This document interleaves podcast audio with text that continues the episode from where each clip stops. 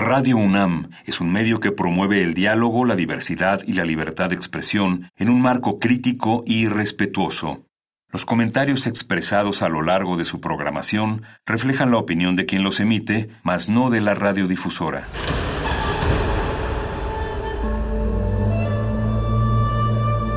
Un templo para la apreciación del ser mediante el sonido. mediante el sonido. Para nosotros. El sol sale durante la noche. Nuestros gritos llevan la mesura del silencio. Y el descontento está lleno de baile y risas. A todo, incluso a nosotros, nos resistimos. La universidad Ustedes y nosotros somos la Resistencia modulada. Todos somos máquinas perfectas, antenas, dispositivos inteligentes. Somos la comunidad más grande de la historia. Somos la comunidad más grande de la historia. La tecnología es abrumadora. Aquí puedes usarla a tu favor. Resistor. Resistor.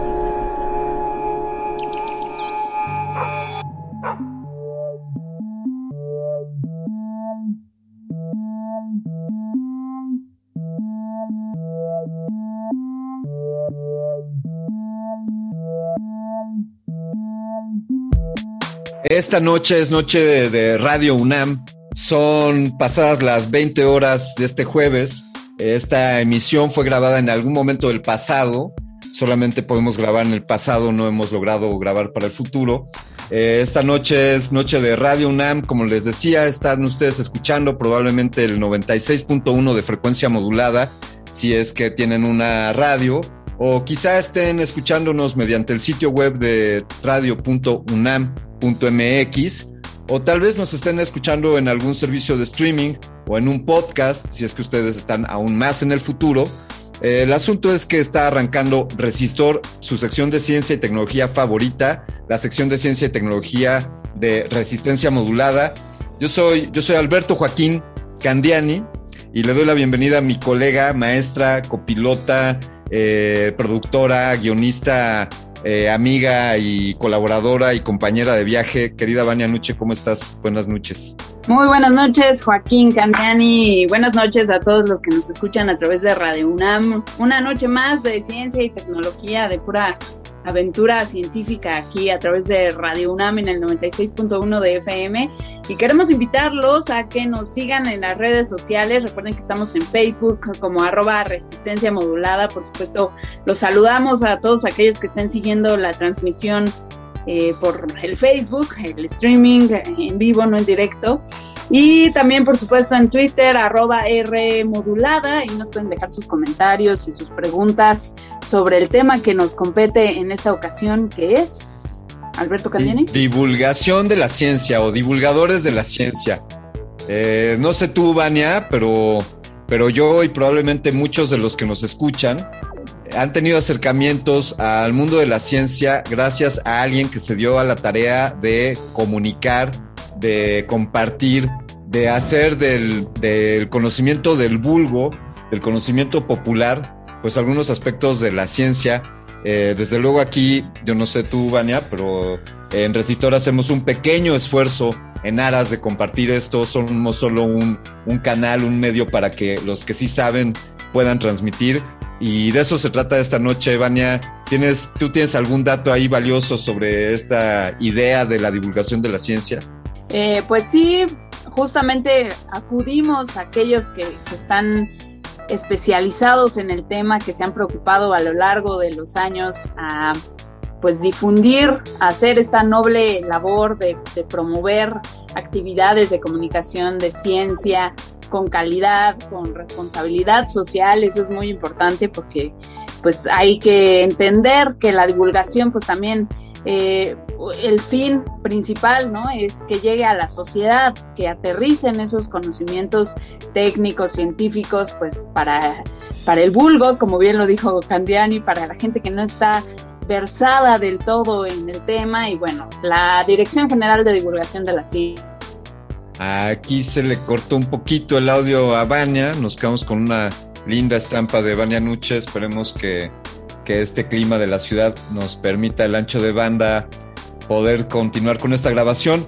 Efectivamente, eh, la Dirección General de Divulgación de la Ciencia eh, apunta que esta debería ser una labor que promueve, que realiza actividades de comunicación de la ciencia con calidad y responsabilidad social. Actividades que además contribuyan a mejorar la comprensión y valoración pública de la ciencia. Además, debería de perseguir la formación de profesionales en el área y realizar investigación orientada a la creación e innovación en este campo del conocimiento. Estas actividades en su conjunto tienen como propósito fomentar vocaciones y promover una visión crítica de la ciencia que permita tomar decisiones informadas. Esto nos dice un poco la Dirección General de Divulgación de la Ciencia. Imaginen ustedes, queridos radioescuchas, cuán importante es esta idea que para esta honrosa, numerable veces H Universidad Nacional Autónoma de México, existe una Dirección General de Divulgación de la Ciencia. En mi rancho le decimos, eh, la gallina tiene que cacarear el huevo porque pues si no, no nos enteramos de lo que se está haciendo. Me quiero, quiero reparar un poco en una reflexión que planteó Vania Nucha hace unos segundos, que es la de que hay cierta responsabilidad por parte del ejercicio científico en cuanto a divulgarse. Y eso podríamos ponerlo en un subrayado porque pues quizá no necesariamente, es decir, la ciencia no se hace con fines meramente de que sea divulgada o comunicada. Eh, desde luego esto ayuda pues a que, a que llegue a más, a más personas, a que llegue a distintos sectores de la sociedad. Pero lo que quiero decir es que el, el científico pues está en su trabajo, está en lo suyo y quizá no, no necesariamente esté preocupado por divulgar la ciencia y creo que ahí es donde jugamos, donde los especialistas juegan el rol de empaparse de ese saber científico y de hacerlo llegar a los que somos menos instruidos y que nos podamos enterar, que además lo hagan en un formato amable y no sé, Vania, pues que además pues pongan algo de música, ¿qué te parece? La música siempre es importante para acompañar el conocimiento y sí, me parece bien que arranquemos con música a propósito, vamos a ponerles esta rola de Thomas Dolby, un artista, es músico, es productor, inventor, eh, originario del Reino Unido, Thomas Dolby, que nos comparte She Blinded Me with Science. Escuchen, esto es Resistor, aquí en Radio UNAM, esto es una señal.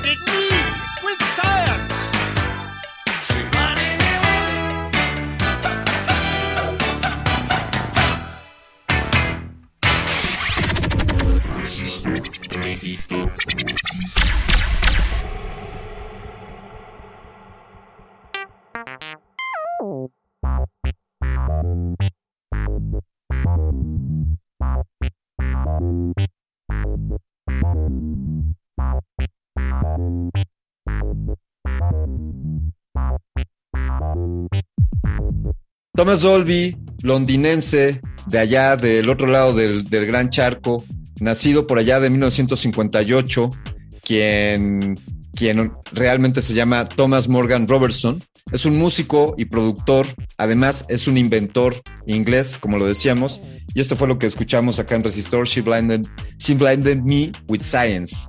Eh, ¿Por dónde nos pueden escribir, Vania, las quejas y sugerencias? ¿Dónde se reciben acá en Resistor? En redes sociales, arroba R modulada en Twitter, también estamos en, en, Instagram, pero bueno, para comentarios más precisos, pues ahí está el Twitter o el Facebook, arroba resistencia modulada, también nos encuentran y pueden seguir nuestra transmisión. Saludos para los que les gusta vernos las caras. Pero váyanse a la radio, el 96.1 de FM y escuchen nuestras voces. Pongan atención a lo que vamos a decir porque es muy importante el tema que vamos a abordar. Déjenos allá quejas, sugerencias y comentarios, todo siempre, por supuesto, con respeto. Hay que promover el respeto en esta sociedad.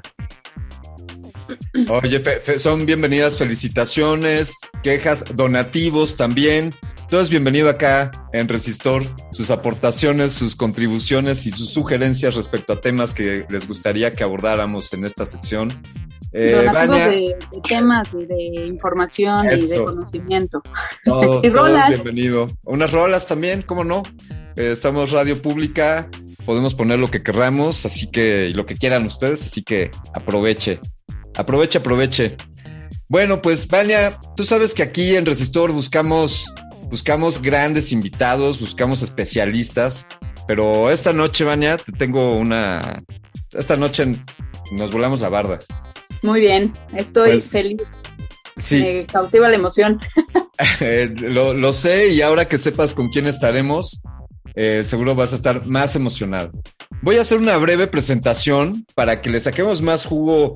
Eh, los queremos más por sus cerebros que por sus currículums. Entonces voy a hacer una breve presentación de nuestros invitados. Tenemos también, eh, en primer lugar, al maestro Alfonso Andrés Fernández. Él es director de medios de la Dirección General de Divulgación de la Ciencia. Es médico cirujano, eh, psicólogo y comunicólogo egresado de esta maravillosa universidad. Estudió una maestría en comunicación y temas, eh, bueno, tomó varios diplomados, entre ellos uno que, que, consiste en la terapia cognitiva conductual aplicada a trastornos de la salud mental por la Secretaría de Salud. Eh, maestro Fernández, Alfonso, muy buenas noches, bienvenido. Por la invitación y sobre todo de poder participar con este grupo de, de compañeros exp expertos en el tema. Gracias, Alberto eh, Ivania. Con, con, mucho gusto. Eh, tenemos también a la doctora María del Carmen Sánchez Mora. Eh, Carmen, buenas noches. Ella, de, permíteme presentarte, Carmen, es, es bióloga de la Facultad de Ciencias de la Universidad Nacional Autónoma de México. Además es maestra en Ecología y Biología Humana por la Universidad de Stanford, en California, y tiene doctorados en enseñanza de la biología por, por la UNAM. Muy buenas noches, Carmen, bienvenida.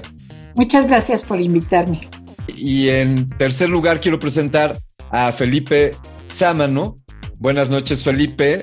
Déjenme decirles quién es Felipe. Bueno, él es coordinador del seminario y diplomado de redes sociales y entornos digitales de la UNAM. Yeah, saludos Jean-Luc Lenoble. Además, Felipe Sámano es responsable del área de vinculación y relaciones institucionales de la Dirección General de Divulgación de la Ciencia de la UNAM. Muy buenas noches, Felipe. ¿Qué tal? Muy buenas noches a todos y a todas. Feliz de platicar con, con ustedes y como dijo Andrés, con, un, con unos colegas que aprecio muchísimo y que además son expertos en este tema. Propongo que vayamos como desde lo general a lo específico, quizás sobre el más filosóficamente y más conceptualmente en qué consiste la divulgación de la ciencia, tal vez preguntarle esto a la doctora Sánchez, a Carmen, preguntarle un poco al director de medios de la Dirección General de Divulgación de la Ciencia, Alfonso, preguntarle de qué hace esta dirección en la UNAM Y también me enfocaría en Felipe para que nos platique de una pachanga que nos quiera invitar. Y será muy interesante para nosotros que Felipe nos cuente cómo, cómo se utilizan los nuevos medios. Vayamos por ahí. Así que Carmen, si yo te preguntara a qué se dedica un divulgador de la ciencia, ¿qué es la divulgación de la ciencia? ¿Puedes compartirnos un poco, por favor? Sí, con todo gusto. Bueno, en la presentación que hiciste de, de los que estamos aquí, como te darás cuenta, hay un montón de líneas que abordan la divulgación, desde la investigación, el trabajo en los medios, las eh, actividades sociales, muchos otros más. En el fondo, fondo, fondo de la, de la profesión, que inició en los años 70, em, la idea era eh, producir un discurso desde el especialista, del científico, a el público, bueno, transformar ese discurso para que fuera convertido en otro accesible al público. Esa es la base de la divulgación de la ciencia. Quiero decirte que cuando te oía en la presentación hay algo notable, que esta profesión solo existe en México. En eh, otros países la divulgación suele hacerla los científicos y aquí tenemos una especialización y una profesión eh, con formación seria eh, de divulgadores de la ciencia. Esto quiere decir que existen personajes que son los intermediarios entre el discurso de los científicos y el público. En Estados Unidos y en otros países existe lo que se llama science writers, pero no un personaje como tan peculiar como nosotros, ¿no? ¿Cuál es la idea? Pues que, que el discurso de la ciencia sea accesible para todos y me encantó la primera canción que pusieron, esto de ella me deslumbró con la ciencia, ¿no?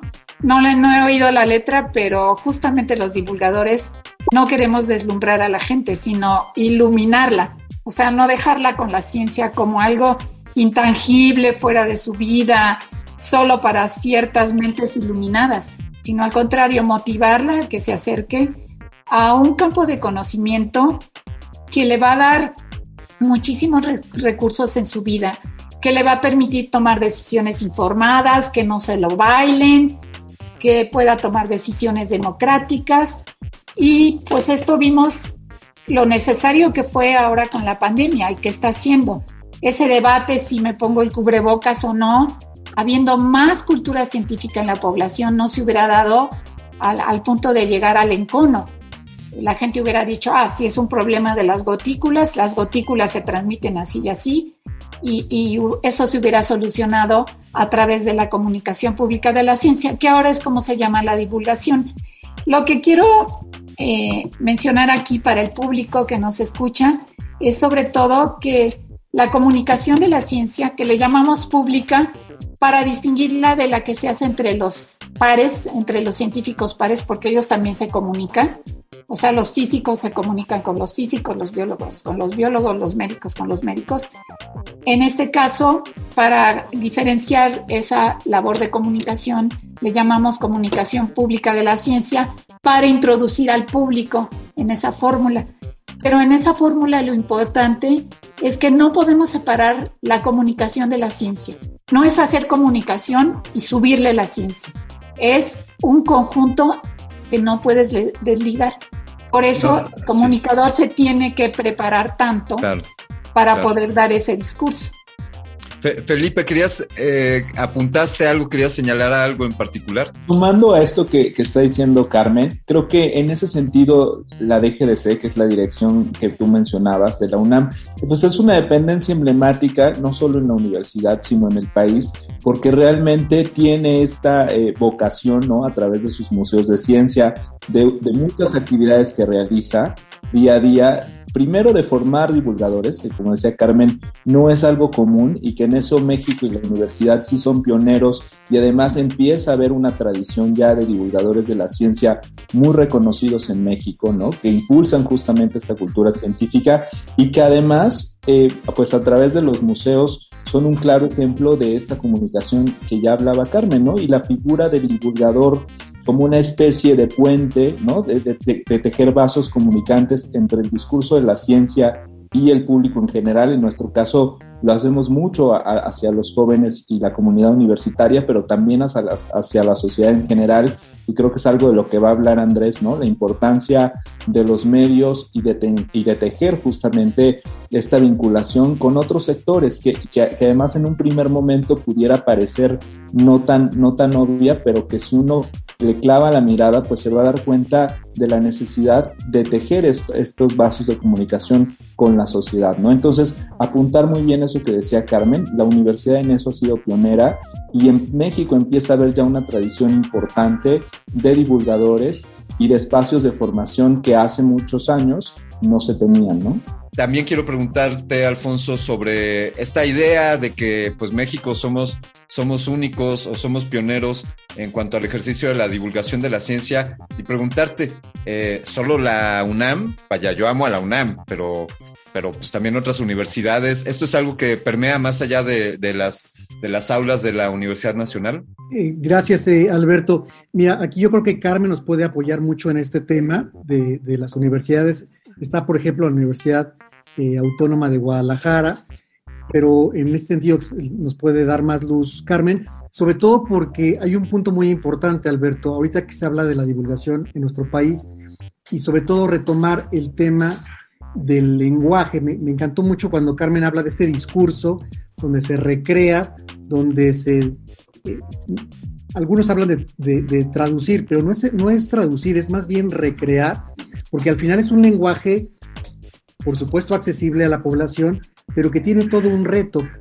Incluso hasta dentro de los sectores de la población hay eh, productos y hay contenidos que se trabajan para un sector específico de la sociedad, más allá de la edad, más allá del nivel educativo, se, contemplan los intereses propios, porque al final, cuando el público capta y recibe el mensaje, al final lo va a interpretar a partir de su experiencia de vida, de su eh, personalidad, de su formación. Entonces, por eso, cuando Carmen habla de esta, de esta narrativa y de este recrear, tenemos que pensar en el público al que estamos dirigidos. Y a veces se nos pasa en, este, eh, en esta gama del mundo de la comunicación pública de la ciencia, a quién vamos dirigidos. Entonces, creo que es un punto central dentro de este proceso de, de comunicar y, sobre todo de tocar temáticas que, le que, muevan fibras de la población, temas con los cuales se identifique,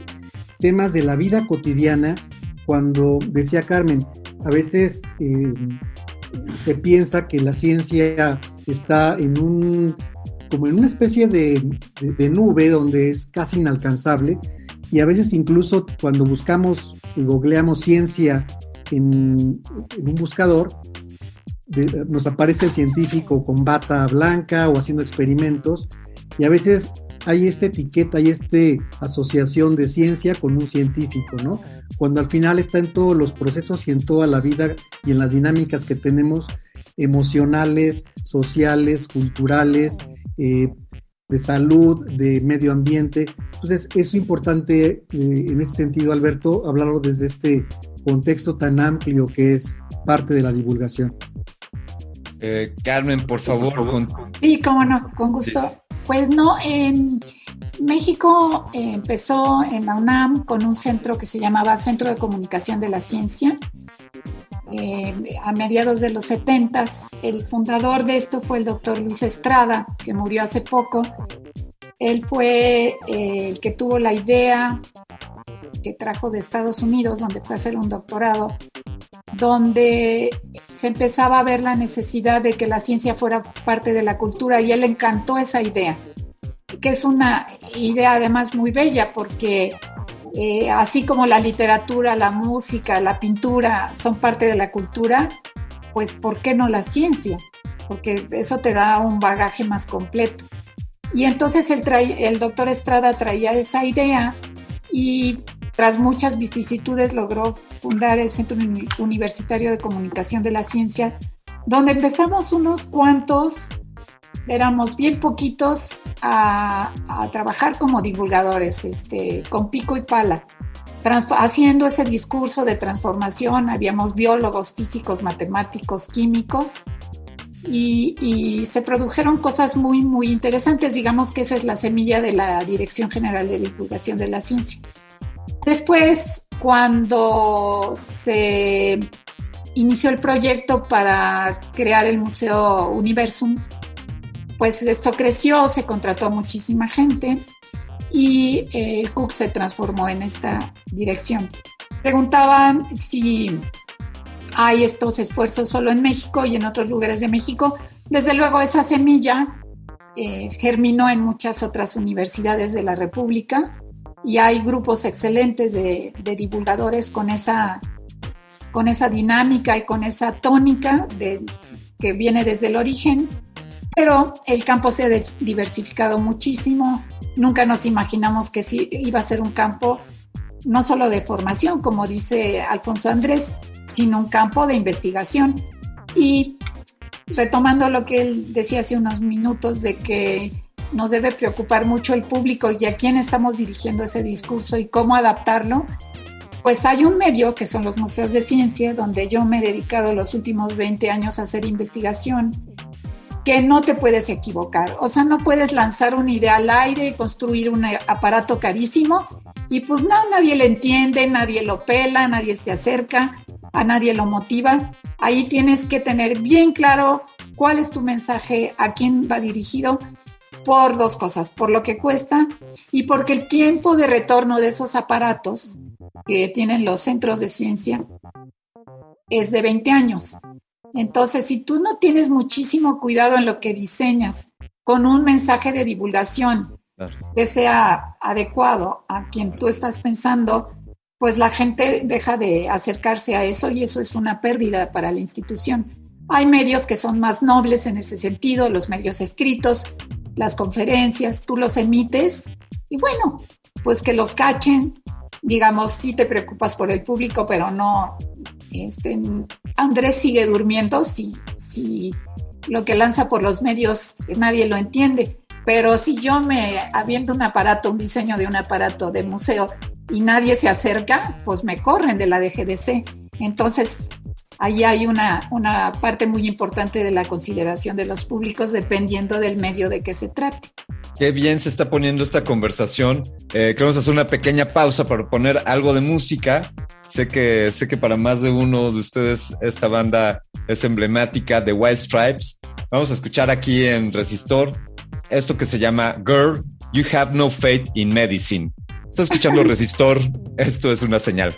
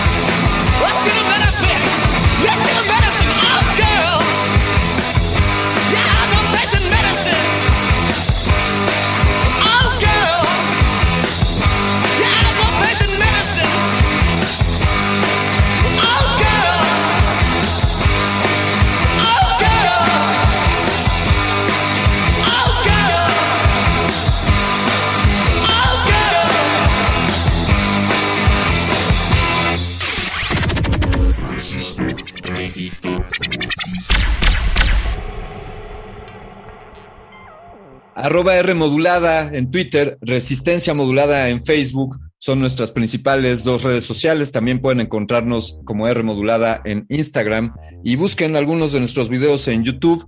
También estamos publicando ahí. Además, desde luego, de que este programa, si lo estás escuchando en el 96.1 de FM, quizá también lo puedas ver y escuchar en Facebook, donde tenemos una biblioteca de videos de este resistor.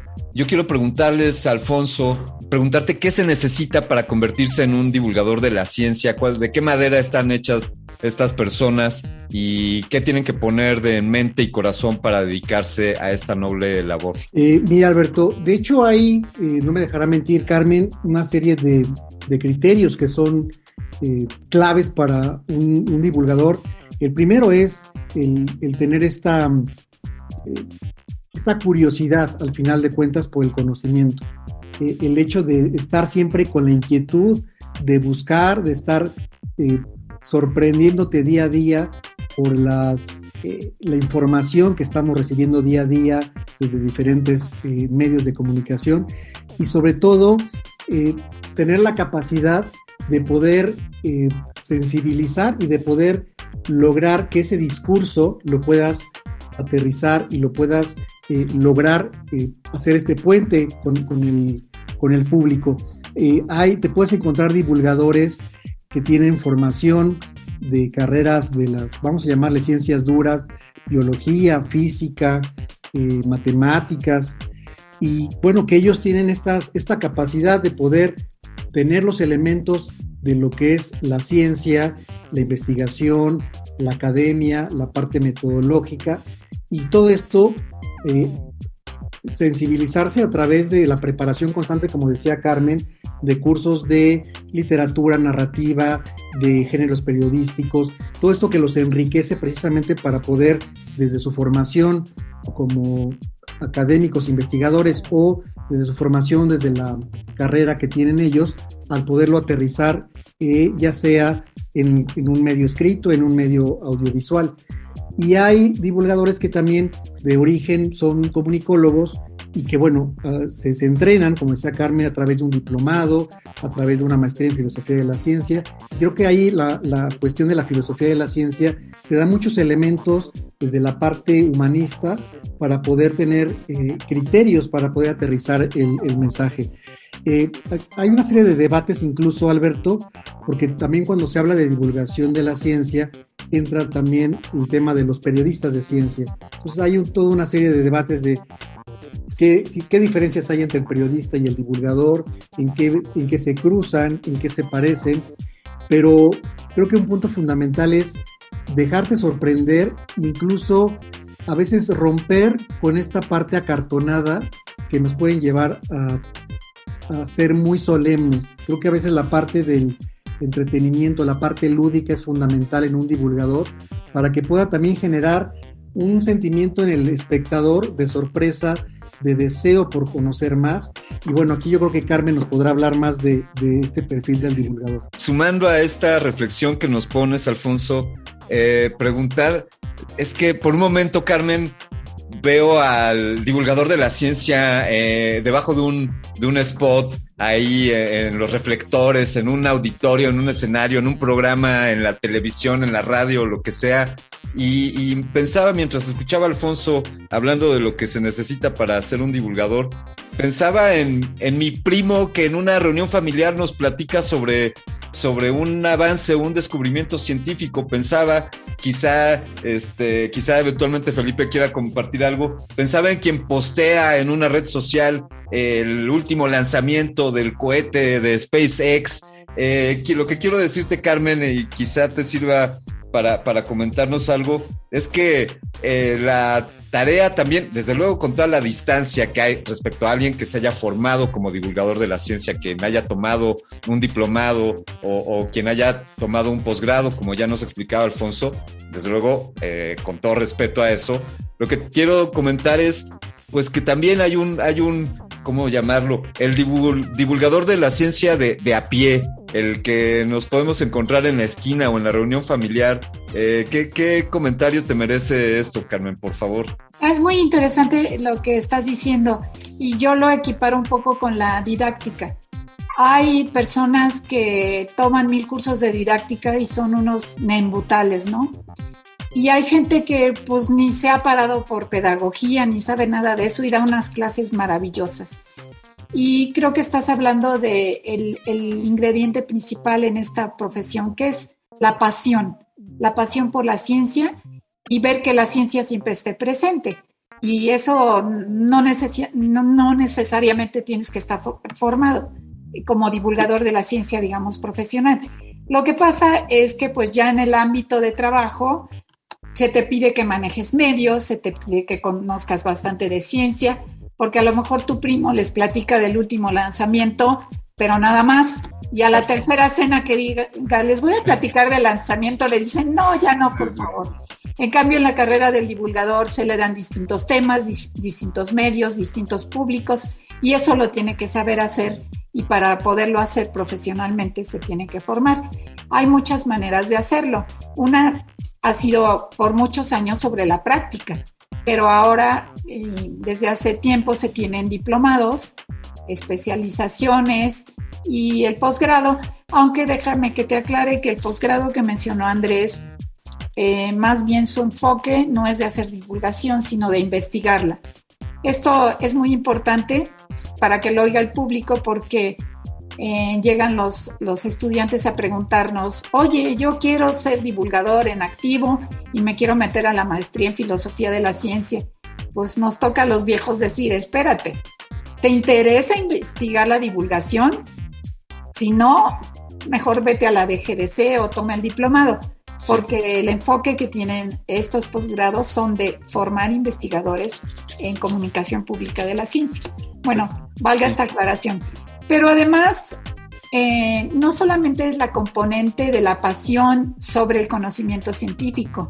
Lo que hemos visto actualmente, no solo en el ámbito de la divulgación, sino de la enseñanza de las ciencias, es que se necesita sí tener conocimiento, sí apasionarse, sí saber de ciencia, de un campo de varios, pero también es muy importante en tu discurso como divulgador hablar de una cosa que se llama la naturaleza de la ciencia de explicarle a la gente que la ciencia es una actividad humana, hecha por humanos, que se equivocan, que no llega a verdades así este, a rajatabla, que siempre se está cambiando, que siempre se está adecuando, porque si no se menciona esto, el público a veces se queda con la impresión de la verdad científica o no puede entender cosas como la incertidumbre, la incertidumbre en términos de la ciencia.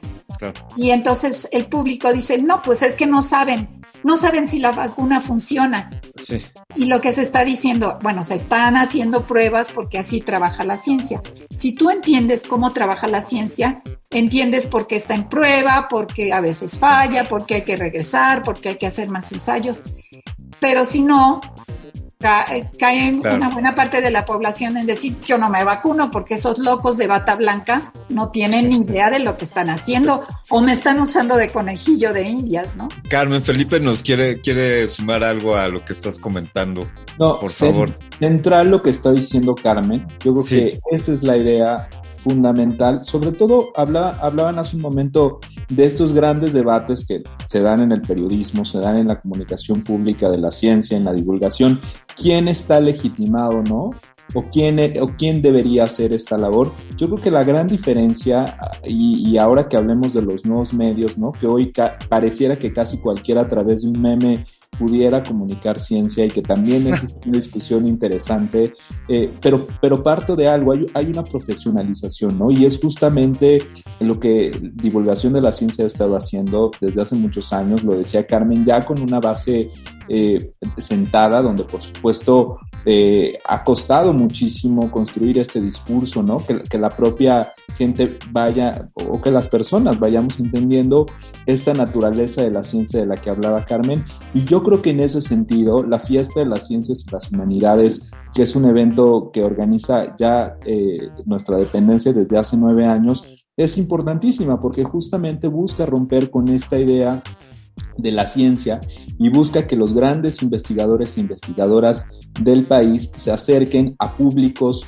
eh, que de manera natural no, no, se acercarían a la ciencia, ¿no? Entonces, ahí vemos un claro esfuerzo, eh, por ejemplo, la fiesta de las ciencias y las humanidades, los museos que ya mencionaba Carmen, todas las colaboraciones que tiene la dirección de medios en revistas, periódicos, programas de televisión. O sea, son ejemplos muy claros de comunicación pública de la ciencia, de divulgación, por romper justamente esta, idea de que la ciencia es para unos cuantos. y parto de algo que también es central que tiene una utilidad, ¿no? Más allá, más allá de, muchos debates que se dan, eh, por ejemplo, respecto a las vacunas o no, que eso ha generado también eh, varias.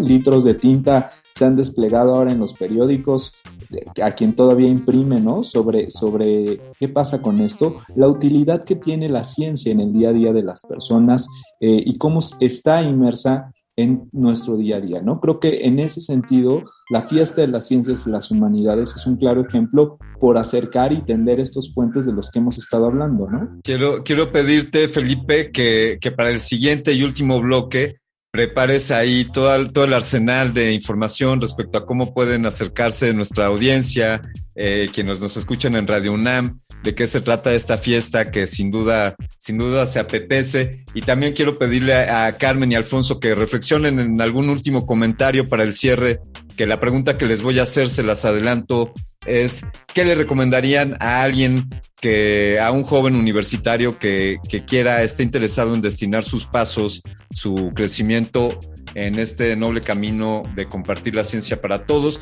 Yo quiero que escuchen ustedes queridos radioescuchas de Radio UNAM, esta pieza que se llama La tristeza de ser electrón. Esto es por la banda La Prohibida, anteriormente La Perdida. Es el nombre de Amapola López, una, una cantante española de música pop y electrónica. Así que quédense aquí en Resistor, sepan cuál es la tristeza de ser electrón. Esto es una señal.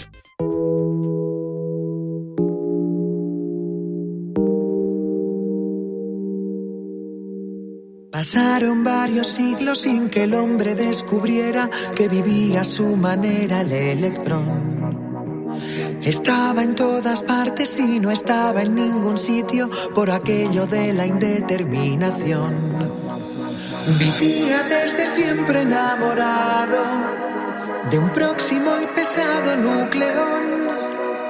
Jamás los vieron juntos en la Tierra, la luna el sol.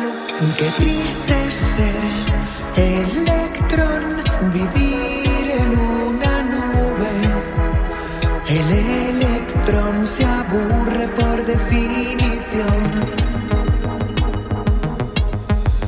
Qué triste ser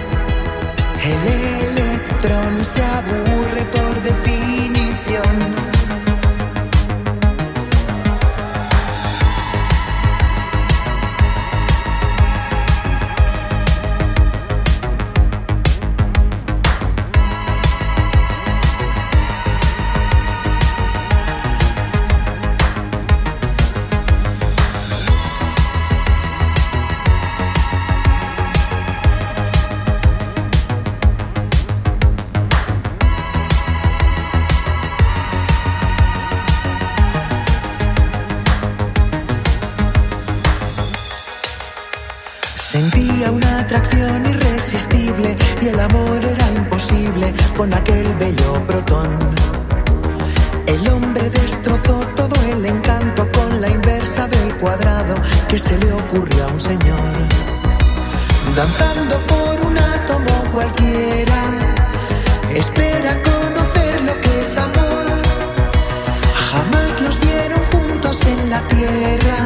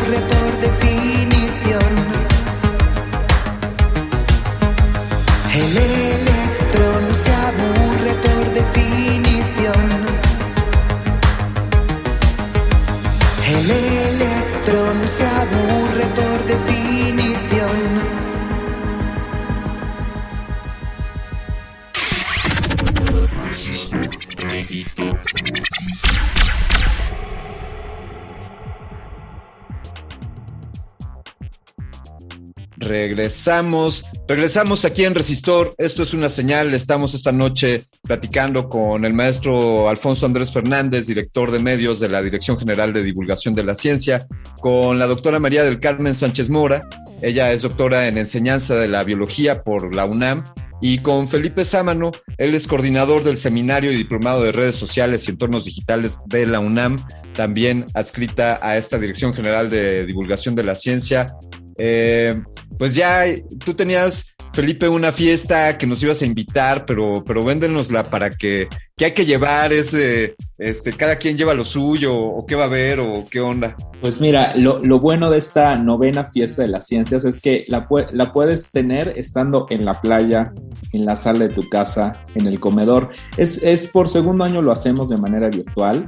Eh, y lo decía yo hace un momento, ¿no? Busca acercar a los grandes investigadores, académicos, académicas eh, de- del país, a jóvenes y al público en general, ¿no? Y la idea, pues este año, un poco el eje eh, que vamos a tomar es redescubrir las ciencias y las humanidades, ¿no? Vamos a tener temas de astrobiología, de ecología, de perspectiva de género, y son estas grandes discusiones que están ocurriendo mucho en las redes sociales, pero también en el día a día, como tras la pandemia también se han alentado eh, discusiones interesantes sobre la importancia del pensamiento sociológico, sobre la cuna, sobre las vacu eh, sobre, perdón, sobre las vacunas, que ya lo decíamos hace un momento, la astronomía, es decir, cómo quedan reacomodada eh, este discurso de ciencia, curiosamente, tras la pandemia.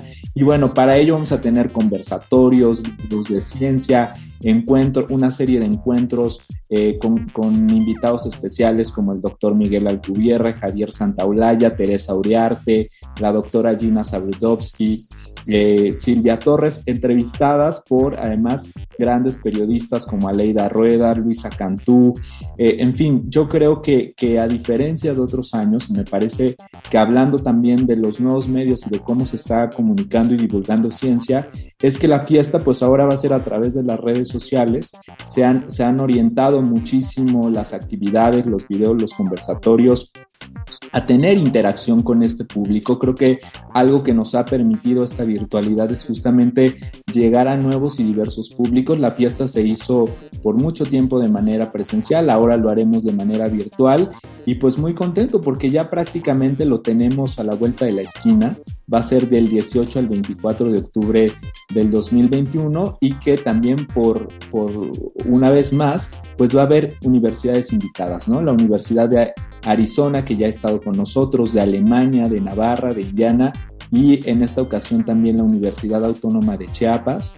Entonces, eh, pues yo los invitaría, las invitaría a todos los radioescuchas a que consulten la, la página www.dgdc.unam.mx diagonal la fiesta hay más de 150 actividades, o sea que no hay pretexto, es para todas las edades, desde conversatorios con estos grandes investigadores hasta demostraciones, talleres, pequeños videos explicativos sobre ciertos temas y que bueno, eh, ahora a través de las redes sociales pues van a poder seguir esta conversación eh, también a través de hashtag como fiesta CIH y redescubre la ciencia, ¿no? Nosotros felices siempre que haya fiesta y sobre todo si es la, fiesta de las ciencias y las humanidades de la Dirección General de Divulgación de la Ciencia. Gracias, gracias Felipe por la invitación.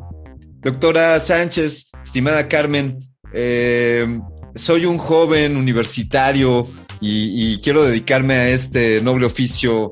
¿Qué, cuáles, sería, ¿Cuáles serían sus, sus recomendaciones? Yo te sugeriría que en primera instancia te acercaras a la DGDC ya sea en línea o, presencialmente, para que te dieras cuenta de cómo se ha diversificado la profesión. Está desde la profesión, digamos, sobre las rodillas de el paso de este discurso sobre un tema que te interese, sepas o domines, y este eh, a partir de otros medios más complejos que son tema de un programa completo como son los museos de ciencia, que implican una, eh, un asunto más que es el diseño, o sea, poder plasmar las ideas en aparatos, que eso es otro, otro camino de la divulgación. Todos los medios, como te decía, que se pueden explorar, que ahí se conjuntan con profesionales, pero también podrás observar eh, otras labores, como lo que está platicando Felipe, pues que ensanchan la panorámica de la comunicación pública de la ciencia, pueden llegar a muchas más personas eh, y hay una parte administrativa muy importante porque este es un asunto que ha crecido tanto, pues que requiere muchos nexos sociales, eh, partes administrativas importantes y desde luego está el asunto que a mí me gusta más, que es la investigación. Ahí hay para todo, puedes investigar desde cómo emitir el discurso de la mejor manera posible, cómo la reciben los públicos, diferentes públicos en diferentes edades, con diferentes intereses, cómo motivar al público a que se acerque a la ciencia, cómo presentarle, cómo obtener como resultado que con tu presentación se lleve una idea muy diferente de la ciencia. En fin, hay miles de, betas que, explorar y me parece que la Dirección General de Divulgación de la Ciencia te podría dar todas estas expectativas en, digamos, en, el menú completo para que tú pudieras decidir por dónde ir. Quiero agradecerles mucho. Eh, lamentablemente, como sabemos todos, Cronos es implacable y este resistor está llegando a su fin. Ha sido una conversación extraordinaria. Eh, Carmen, ya está hecho. Vamos a hacer el de el programa sobre museos de ciencia eh, y, platicamos más al respecto. Felipe, felicidades por, por la fiesta que están organizando. Ahí estaremos eh, hasta que nos corran de la fiesta, estaremos por ahí con ustedes. Doctor Fernández, Alfonso, muchísimas gracias por el trabajo que hacen en la, en la Dirección General de Divulgación de la Ciencia. Desde luego es un gran esfuerzo que hace esta Universidad Nacional Autónoma de México. Cuenten, por favor, ustedes tres con todo nuestro apoyo y desde luego con Resistor es un espacio para ustedes todo lo que se requiera comunicar y todas las sinergias que se busquen generar.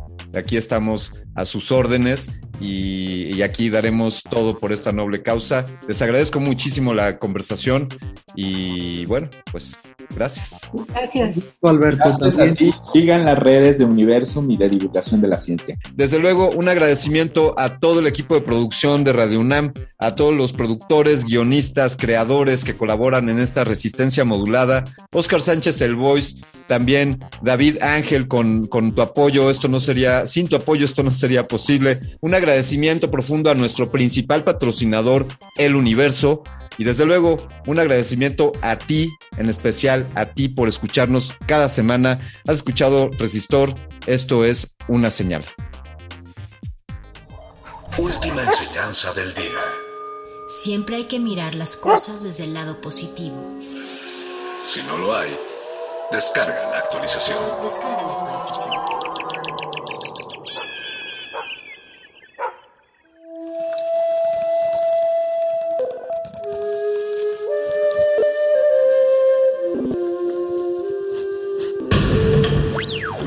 Música emergente es como el silencio. Silencio. Presente a nuestro alrededor.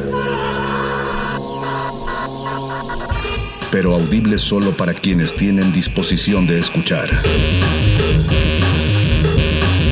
Como todos, en este campo de cultivo. Cultivo de ejercios.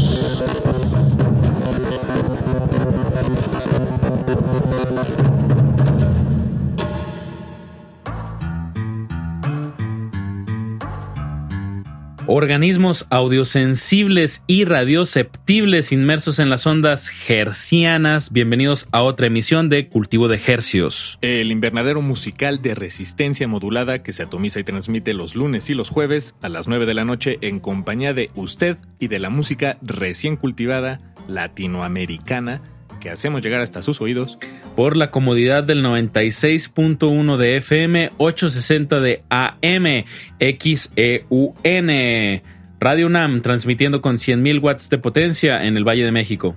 Y llegamos al mundo entero desde nuestro portal en línea www.radio.unam.mx, que por cierto, eternamente agradecidos estamos con esta emisora que hace posible que esta emisión de Cultivo de Ejercicios llegue hasta sus oídos. Le saludan desde estos micrófonos su servidor y amigo, si nos lo quiere otorgar con nosotros honrados estaríamos, Paco de Pablo. Su otro servidor Apacho Raspi, muchas gracias por dejarnos entrar hasta su hogar, hasta su carro, hasta eh, su celular, en cualquier punto de la ciudad o, o del campo que nos estén escuchando. Eh, es un verdadero privilegio estar sonando en estas frecuencias y la misión de este espacio, su cultivo de ejercios, es traerles música fresquecita hasta la comodidad de sus oídos de aquí hasta las 10 de la noche. Y como bien dijiste hace, hace poquito Paco, pues es música latinoamericana, en su mayoría hispanoparlante. Y bueno, pues hay muchas, muchas sonoridades, muchas latitudes que les queremos compartir. Y pues empecemos con música que si no, no acabamos. Así es, Apache, y comencemos este cultivo de ejercicios con Michelle Blades. Michelle Blades eh, nació en Panamá, es panameña mexicana, y durante su infancia, eh, bueno, vivió, ha vivido en Panamá, en México, en Miami, en Arizona, eh, ahora radica en París, me parece, en Europa. Cosmopolita. Y bueno, no todo el mundo lo sabe, pero ella desde chiquita en su hogar eh, vivió muy cerca de la música, un, un hogar profundamente musical. Su papá era eh, Roberto Blades y su tío, así es, era el mismísimo Rubén Blades. Ah, no, bueno, eh, bueno, una, la institución Rubén Blades. Uno de los. Sí, no, nada. Nada más y nada más. eh, pero, pero bueno, no vamos a hablar de Rubén Blades en este espacio, al revés. Eh, Michelle Blades, sin duda, es quien se lleva eh, la estrellita en la frente en esta emisión de Cultivo de Ejercios, porque hace poco estrenó esta canción, la, la sacó hace relativamente poco, unas semanas. Se llama Mi país es una idea.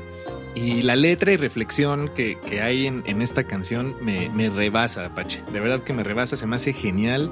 Creo que es una mente brillante a la que hay que, eh, si, si, tenemos el tiempo y la disposición, pues sí hay que ceder nuestros oídos bien abiertos. Michelle Blades, Mi País es una idea. Súbanle a su radio, no se van a arrepentir. Cultivo de ejercicios. Cultivo de ejercicios.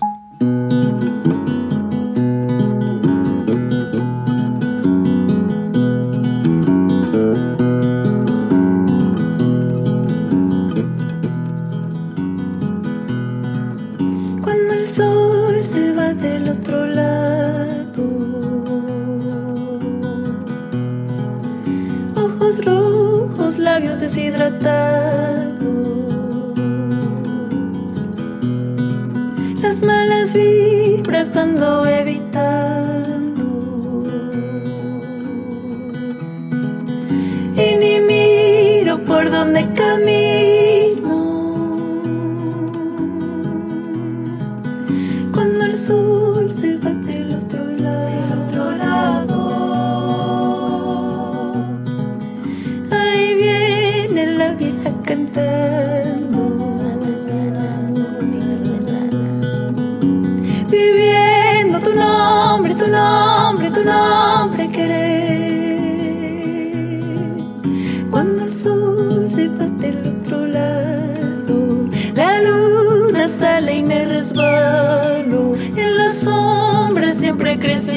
Así caí, así caí, te lo juro, que así caí, te lo juro.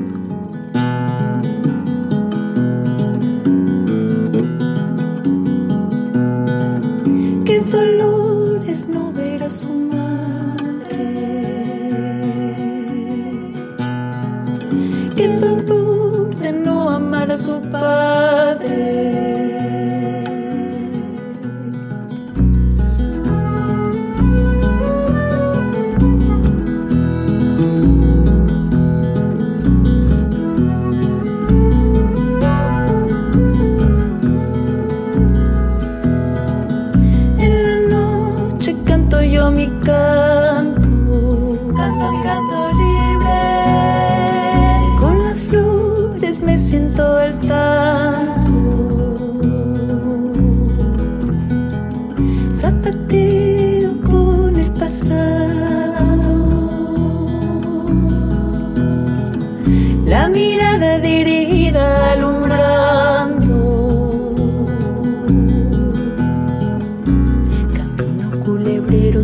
Fría y tal vez una muerta en la mano, olvidar el envejecer. Yo te quería, pero alguien ya te quería. Yo te quería, pero alguien ya te quería. Yo te quería, pero alguien ya te quería. Yo te quería, pero alguien ya te quería. Mi país es una idea, mi país es una idea. Mi país es una mi país es una idea. Mi país es una idea, mi país es una idea. Mi país es una idea,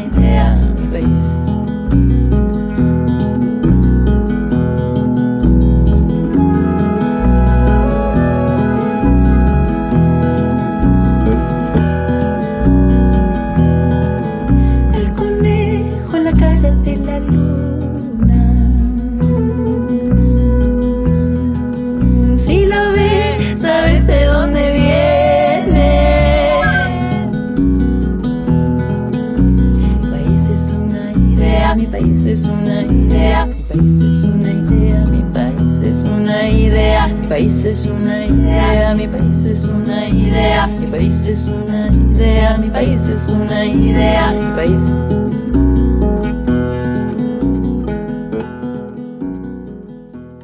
Cultivo de ejercicios. Acabamos de escuchar de la compositora panameña mexicana Michelle Blades, nada más y nada menos sobrina de, del, del famosísimo Rubén Blades. Esto se llamó Mi país es una idea. Qué tema más, más eh, puntiagudo. eh, me recuerdo este meme de, de Bob Esponja abriendo un como un arco iris y dice como la nacionalidad está en la mente, en la imaginación, ¿no? Es un constructo, eh, las fronteras, el dinero, todo eso son cuestiones en las que nos ponemos de acuerdo y le damos ese valor a partir de este acuerdo y tal es el, el, concepto de la nacionalidad. Sí, el país es una idea finalmente, ¿no? Este, cualquier país, ¿eh? El, eh, el, que, el que usted quiera, el que usted quiera es una idea. Me encanta que al final de este tema hay como unos acentos hacia el final de las frases, me parece que es con país y suena como, como que los grabó al revés y, y los y luego ya los puso eh, los ah, volteó, por ejemplo, en vez de decir país, yo creo que hizo SIAP. Y luego lo grabó y lo volteó. O idea a EADI. EADI. Sí, sí, sí. EADI. Y da un, pues sí, como un acento, un estacato al final de la frase muy, muy curioso. Y bueno, el arreglo de las flautas, la, la simpleza de la guitarra la melodía, la letra, es una genialidad este tema que acabamos de escuchar. Felicidades a Michelle Blades, como bien dijiste al inicio de esta emisión, vamos a estar muy atentos de todo, todo lo que saque Michelle. Y bueno, pues continuamos con música que les traemos todavía como 11 estrenos musicales. Ahora nos vamos... que, que vamos a apretar. Ahora vámonos hasta Chihuahua con el compositor Anthony Escandón Anthony ya lleva algunos años viviendo aquí en la Ciudad de México, me ha tocado verlo en un par de ocasiones en vivo y hace poquito abrió el concierto de Alejandro y María Laura, un dueto peruano y estaba una de las canciones que tocó es esta que vamos a sonar a continuación. En ese momento todavía no salía y sí me tuve el honor de preguntarle por este tema que vamos a escuchar porque me llamó muchísimo la atención la letra, me, me enganchó. El tema se llama Soy tan rico. Eh, al igual que con la canción de Michelle Blades, eh, pues creo que este tema invita a, reflexiones profundas también. en este caso sobre pues el concepto de riqueza, eh, bueno, dinero que ya mencionábamos, y en las palabras y melodías y voz de, Anthony Escandón, creo que el mensaje entra suavecito hasta, hasta la profundidad de nuestra mente. Escuchemos a Anthony Escandón, Soy tan rico, aquí en Cultivo de Ejercicios, no se despeguen, esto acaba de comenzar. Cultivo de ejercios. Cultivo de ejercios.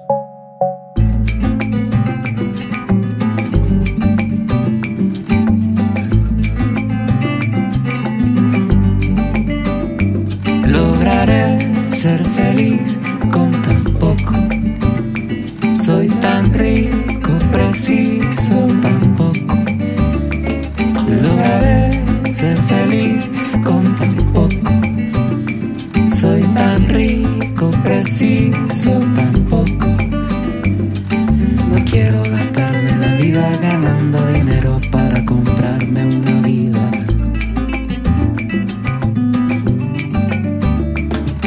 No quiero gastarme la vida ganando dinero para comprarme otra vida. Lograré ser feliz rico, preciso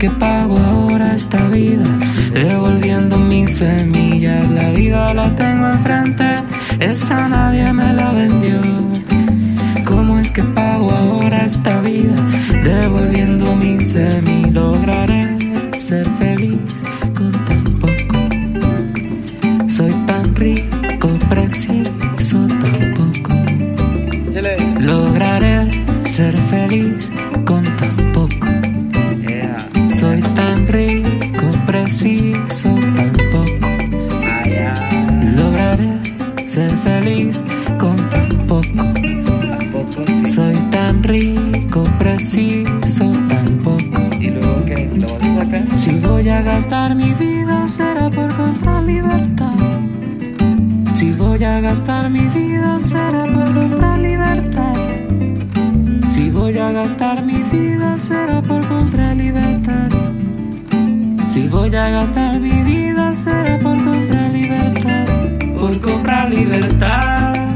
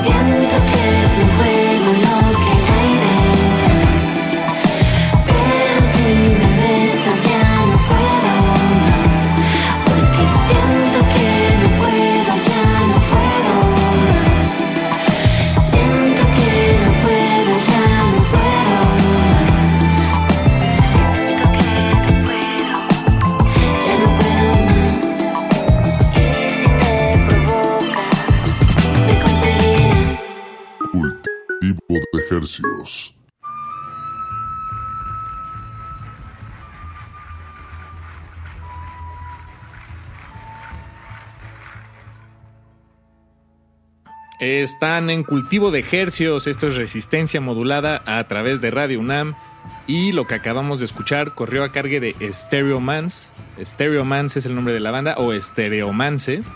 Ahora sí que... Romance. eh, como es una banda eh, eh, radicada en, en Chihuahua, en la, bueno, en la frontera en realidad, entre Ciudad Juárez y El Paso, Texas, pues no sé cómo le digan ellos. Stereomance o Stereomance.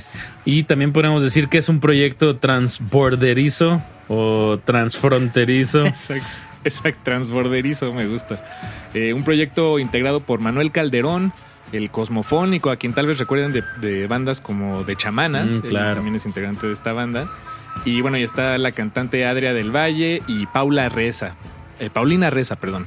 Trío que dará mucho de qué hablar con esta con este tema que acaban de sacar que se llama Gardenia Dreams. Mira, hasta el, el mismo hasta el nombre está en, en dos idiomas. Me gusta que se adapte, que se adopte eso, que, que el lenguaje borre estas ideas de país. Este, Gardenia Dreams para esos corazones rotos y indecisos. Ya decídanse, caray. Y el bloque lo empezamos con Anthony Escandón con el tema Soy tan rico. Y me quedo con esta frase que dice la, la canción. No quiero gastarme la vida ganando dinero para comprarme una vida. Qué fuerte, pero qué cierto, pero qué difícil, pero Anthony Escandón, cuando te escucho cantármelo así, me, me inspiras a, a querer regalar mi dinero. Bueno, vámonos desde Chihuahua, El Paso y ahora nos vamos al sur. Eh, hablo de Cuernavaca específicamente con el dueto Balsian, conformado por Oscar y Eunice. Que nos entregan este más reciente sencillo publicado que se llama Para Olvidar. Eh, pues escuchemos a Balsian desde Cuernavaca hasta sus oídos a través de Cultivo de Hercios. Lo vamos a ligar al tema de Wave Riser con Cronotopos. Cultivo de ejercicios.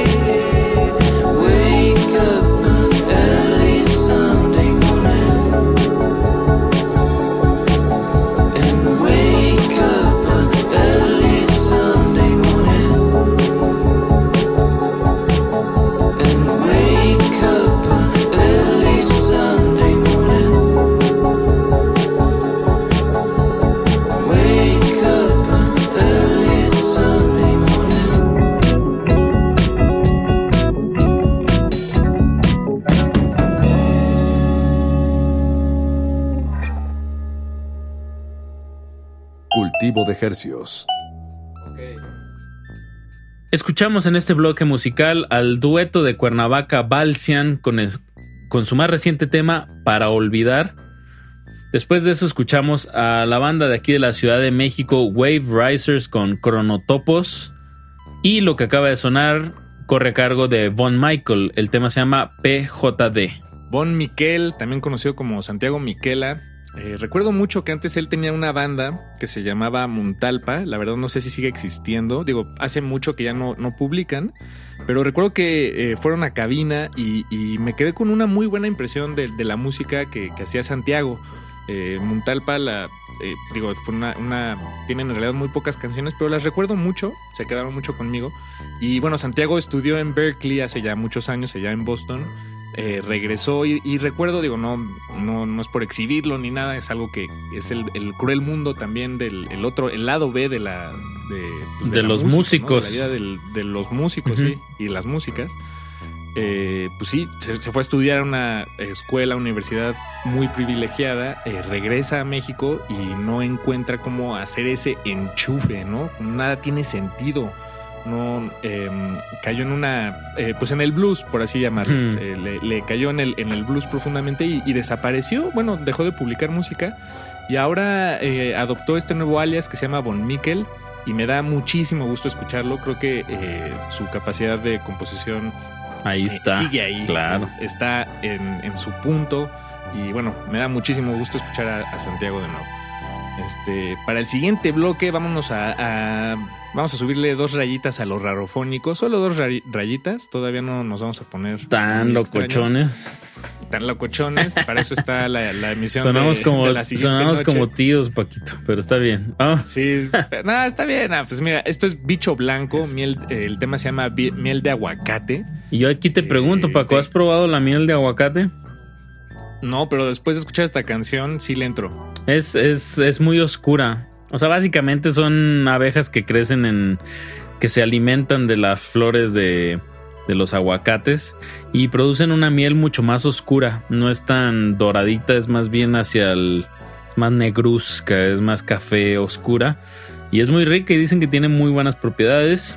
Y bueno, esta, esta canción que vamos a escuchar también tiene muy buenos elementos y combinaciones de sonidos, de repente hay hasta como relinchidos y campanas eh, estereofónicas y bueno, Oh, sí que sí. también un procesamiento de voz eh, pues Envidiable. Me envidiable. encantaría que así sonara nuestra voz en cultivo de ejercios. Eh, la verdad es que Picho Blanco es un dueto de eh, enormes productores. Estos dos productores, Bernardo y Ferdinand, que también forman parte del proyecto Los Guadalupes. Y bueno, este es como su, su side project. Bicho Blanco, de verdad tienen unas canciones tremendas. Y lo vamos a ligar con el proyecto de Hermosillo Math Math con su tema Muro de los Lamentos. Están en cultivo de ejercios. Súbanle a su radio. De ejercios. Cultivo de ejercicios.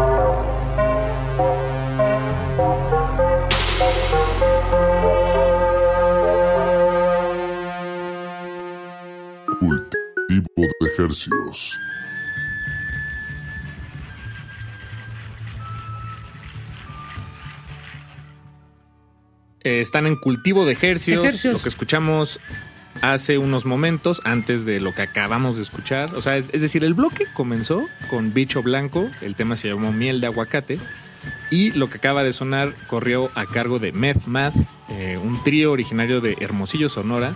El tema se llama Muro de los Lamentos. eh, un trío que sin duda está todo el tiempo ahí en la línea. eh, Transgresora. y regresando. Ajá, transgresora. Este, eh, te- la verdad es que se manejan con, creo que con símbolos e imágenes Fuertes. eh, pues que sí se quedan en, sí, fuertes, por así decirlo, resonantes. Eh, recuerdo que uno de los sencillos, o bueno, en realidad varios de los sencillos eh, eh, que han publicado anteriormente en, en los últimos, en el último par de años, la, la portada, eh, las portadas eran estos, estas imágenes eh, pintadas por el artista Samuel Guerrero que son de verdad impresionantes. Parecen que son hechas digitalmente, pero no son trazos eh, con unos como monstruos, con unos gestos eh, de verdad eh, que, que se quedan en, la- como, en los sueños como pa- de uno. pay- payasos cholos de, de terroríficos, ¿no? Ándale, payasos cholos terroríficos es la mejor descripción para esa serie de Samuel Y- Guerrero. Y creo que Meth Meth pues está va por esa línea, ¿no? Es como, como que juegan con esta digitalidad, es, em, pero y esta como hi- hiper pop acelerado y a la vez, no sé, tiene como elementos del K-pop, tiene, es como una combinación de, de muchas influencias, como, de- como lo que están viviendo ahorita los, los, una combinación de influencias que, que resulta en este proyecto que me parece muy rico, muy innovador y como bien lo dijiste, como en esta línea delgada de, del avant-garde, de la transgresión, de ver que ni ellos mismos saben para dónde va, pero lo están empujando. Ándale, esa me gusta. Sí, sí, sí. Eh, MedMath, un proyecto al que hay que seguirle la pista sin lugar a dudas. Este, y, y bueno, no yéndonos demasiado lejos del, del mundo del arte contemporáneo Apache, eh, vamos a presentarles y a compartirles este proyecto que se llama Anan. Eh, ella es una artista eh, multidisciplinaria mexicana que, que en realidad pues trabaja con, con performance, eh, digo, y, y música, y hace música experimental. Eh, notarán que tiene eh, pues este corte experimental a través de, la, la voz, ¿no? La, la voz creo que es eh, algo central en cómo trabaja su, bueno, en su obra musical. Eh, y acaba de publicar hace poco este primer álbum que tiene ya de, varios temas, de ocho temas, que se llama Cosas Inútiles. Y de, es- de este álbum les vamos a compartir el tema que tiene el mismo nombre, Cosas Inútiles. La forma en que cuenta esto, esta canción que vamos a escuchar es como muy personal, muy descriptiva, sin tapujos, sin pena al, a, describirse, a, abrirse, a exponerse. Y me parece que eso es muy valioso, eso me atrapa muchísimo. Anan se llama la artista. Les recordamos que todo lo que está sonando en este espacio lo pueden encontrar en nuestras historias de Instagram. Estamos como arroba Rmodulada. Igual en Twitter, cualquier duda, comentario, sugerencia, estamos a sus órdenes. Cultivo de ejercicios.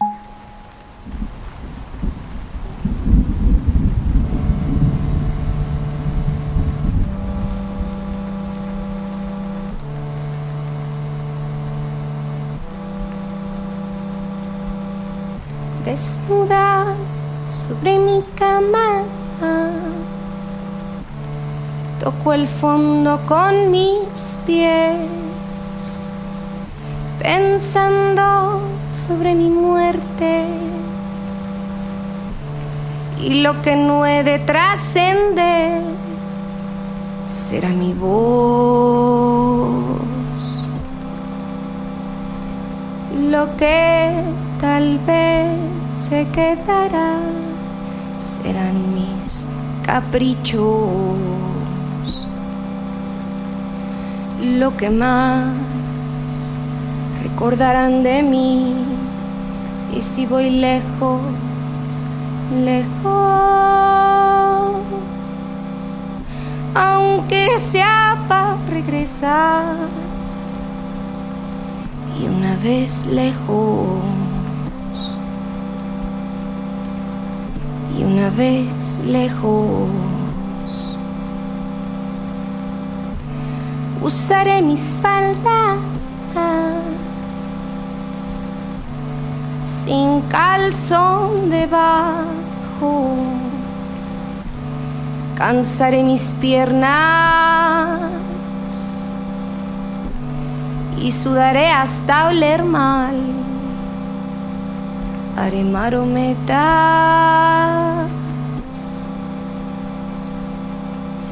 y dejaré huella.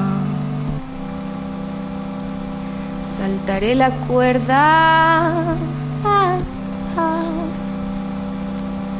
y dejaré huella.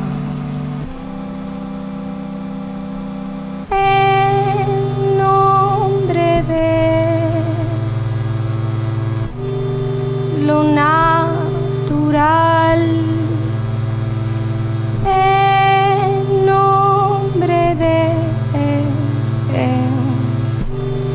lo natural,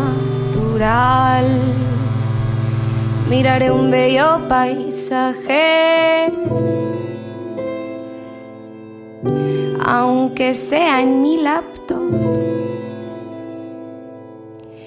Y miraré pasar las nubes,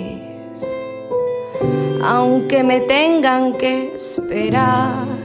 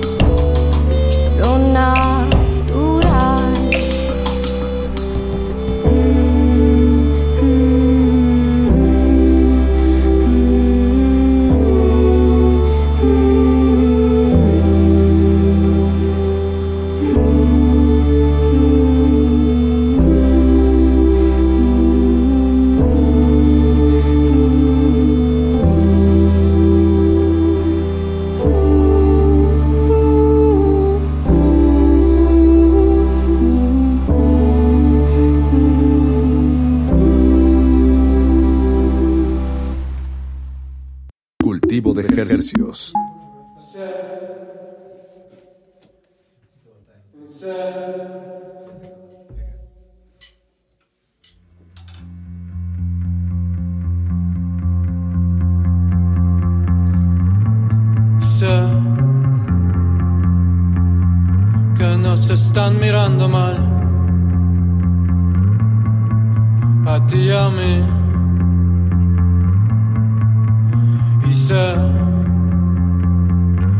son las luces de la noche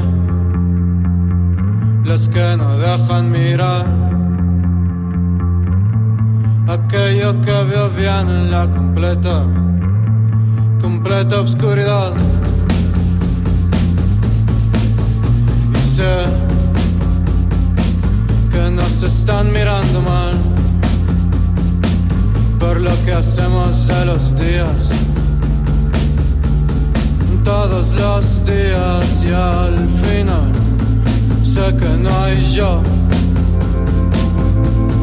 sé que no hay lluvia, sé que no hay nada, nada mejor. Y sé que nos están mirando mal.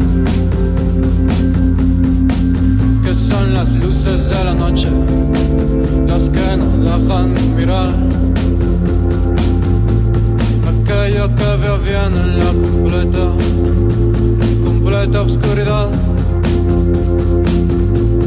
Y sé que no hay yo, sé que no hay lluvia.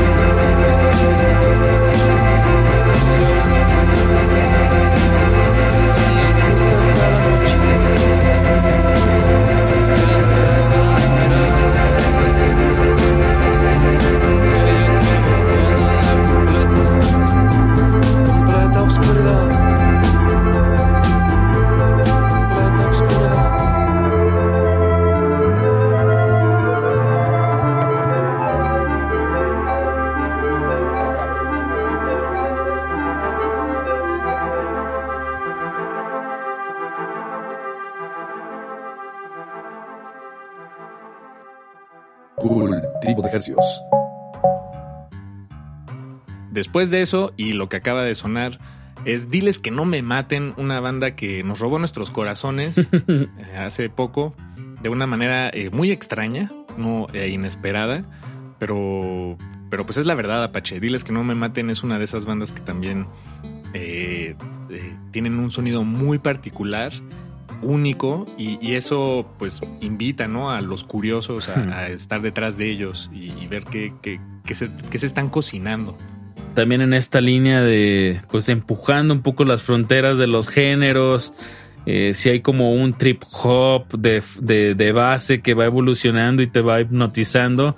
Y sobre eso hay mm, pues una lírica un poquito más hablada, o como dirían los angloparlantes, spoken word, eh, mucha poesía, muchas imágenes a través de, la lírica.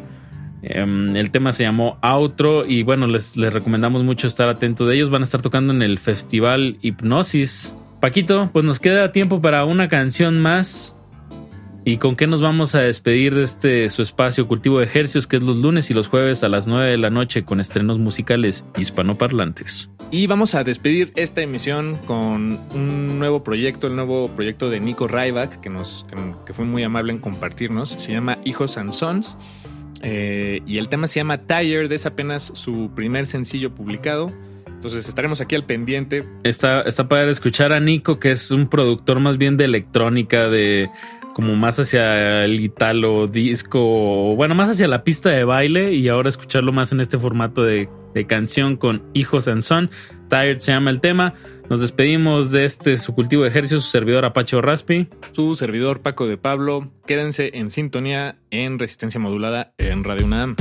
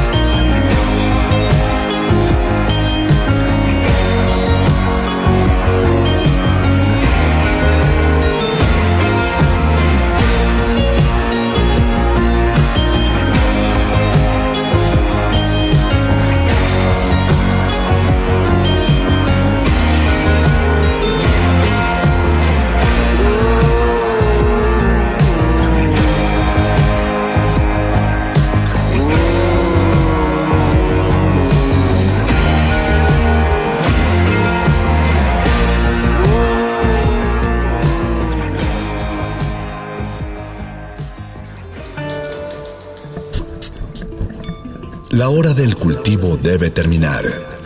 Así, el sonido podrá florecer.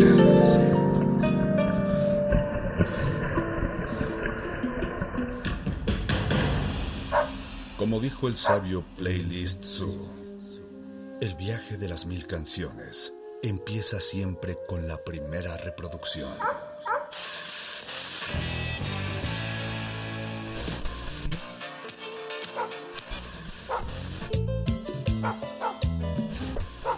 Continuación, un maestro te abrirá la puerta de su lista de reproducción.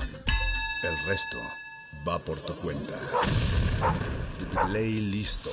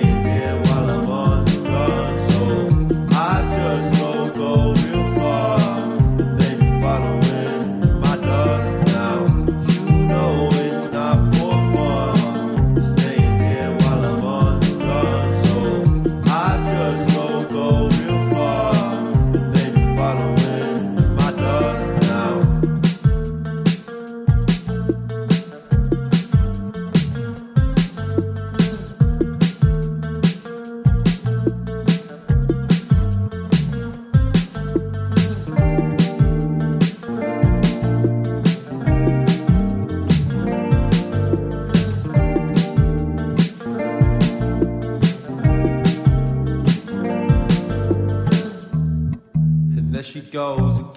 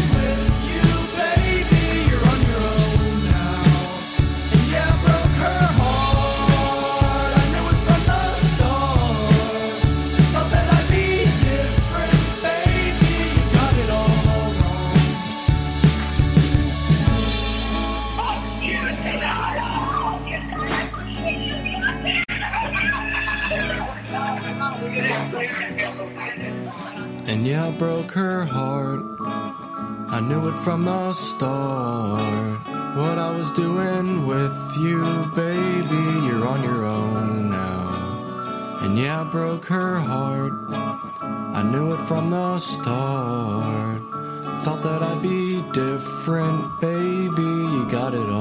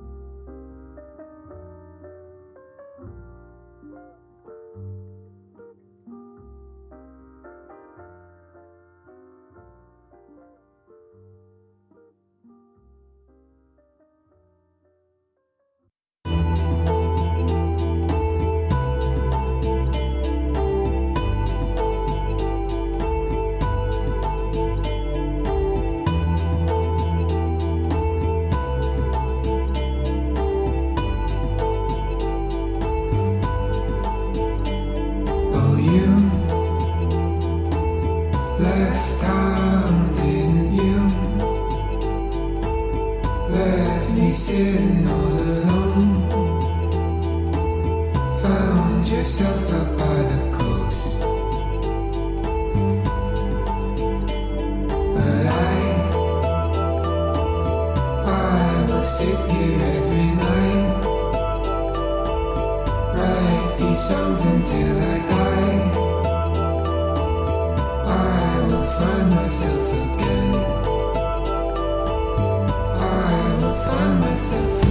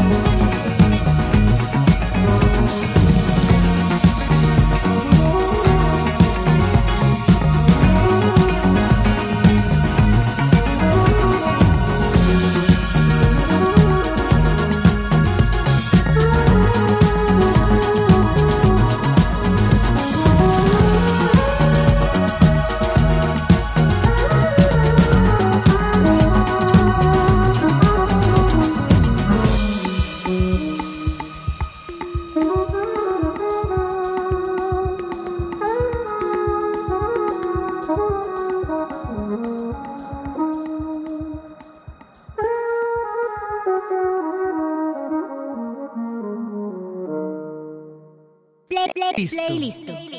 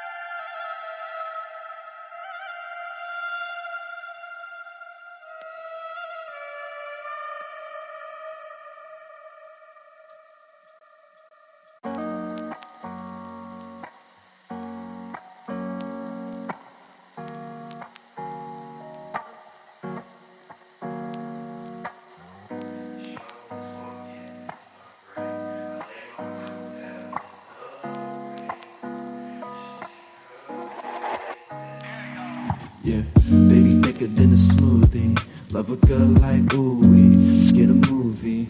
You don't beg for affection, loving all my imperfections. Wait, you're my best friend. Hey, I just really need to talk to you.